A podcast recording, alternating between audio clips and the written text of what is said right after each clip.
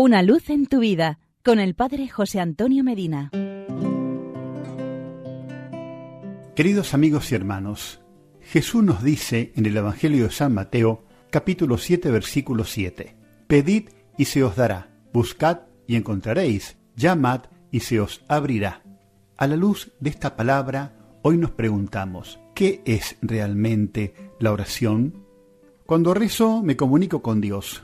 Las palabras de mi oración salen de los labios o de mi alma, llegan hasta el trono mismo de Dios, penetran en sus oídos divinos, conmueven su sagrado corazón, y entonces su misericordia derrama sobre mí torrentes de gracias.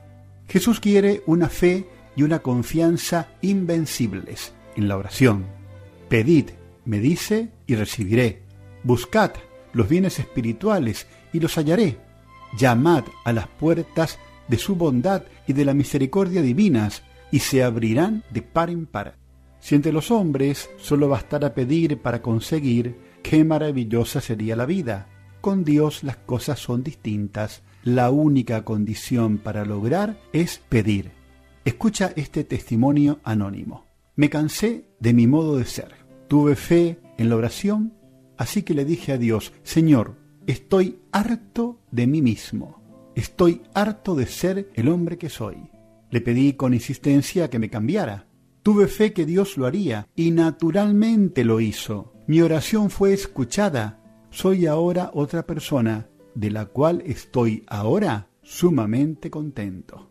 Así que este testimonio también puede ser el tuyo, pero hay más todavía. Jesús dice una cosa muy llamativa sobre la insistencia en la oración. Llega a declarar que importunemos a Dios, que lo fastidiemos hasta alcanzar lo que pedimos. ¿Qué les parece demasiado? Escuchemos a Jesús en el Evangelio de San Lucas capítulo 18 versículos del 1 al 8. Haced nos dice, como aquella viuda que fue a pedir justicia al juez, no la quiso atender. Ella volvió al día siguiente y al otro día y al otro y al otro, hasta que el juez terminó diciendo, le haré justicia porque esta mujer ya me está fastidiando mucho. Jesús concluyó diciendo, hagan ustedes con Dios lo que la viuda hizo con el juez, fastidien. ¿Cuándo tengo que orar? Volvemos a escuchar a Jesús. Conviene orar perseverantemente y no desfallecer. ¿Con qué puedo orar? Puedo orar con mis labios cuando dirijo preces a Dios. Puedo orar con mis manos cuando le ofrezco mis obras. Puedo orar con mi corazón ofreciéndole mis afectos, acordándome a menudo de Él.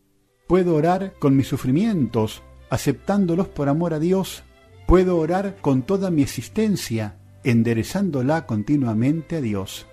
Si al Señor, como vemos, le agrada tanto que nos comuniquemos con Él, ¿por qué mi vida de oración es tan escasa? ¿Por qué solo de tarde en tarde rezo? ¿No será ya el momento de fastidiarle con mi insistencia?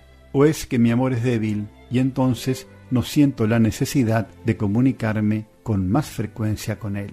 Lo pensamos y porque es muy bueno estar juntos. Hasta mañana y que Dios nos bendiga. Una luz en tu vida con el Padre José Antonio Medina.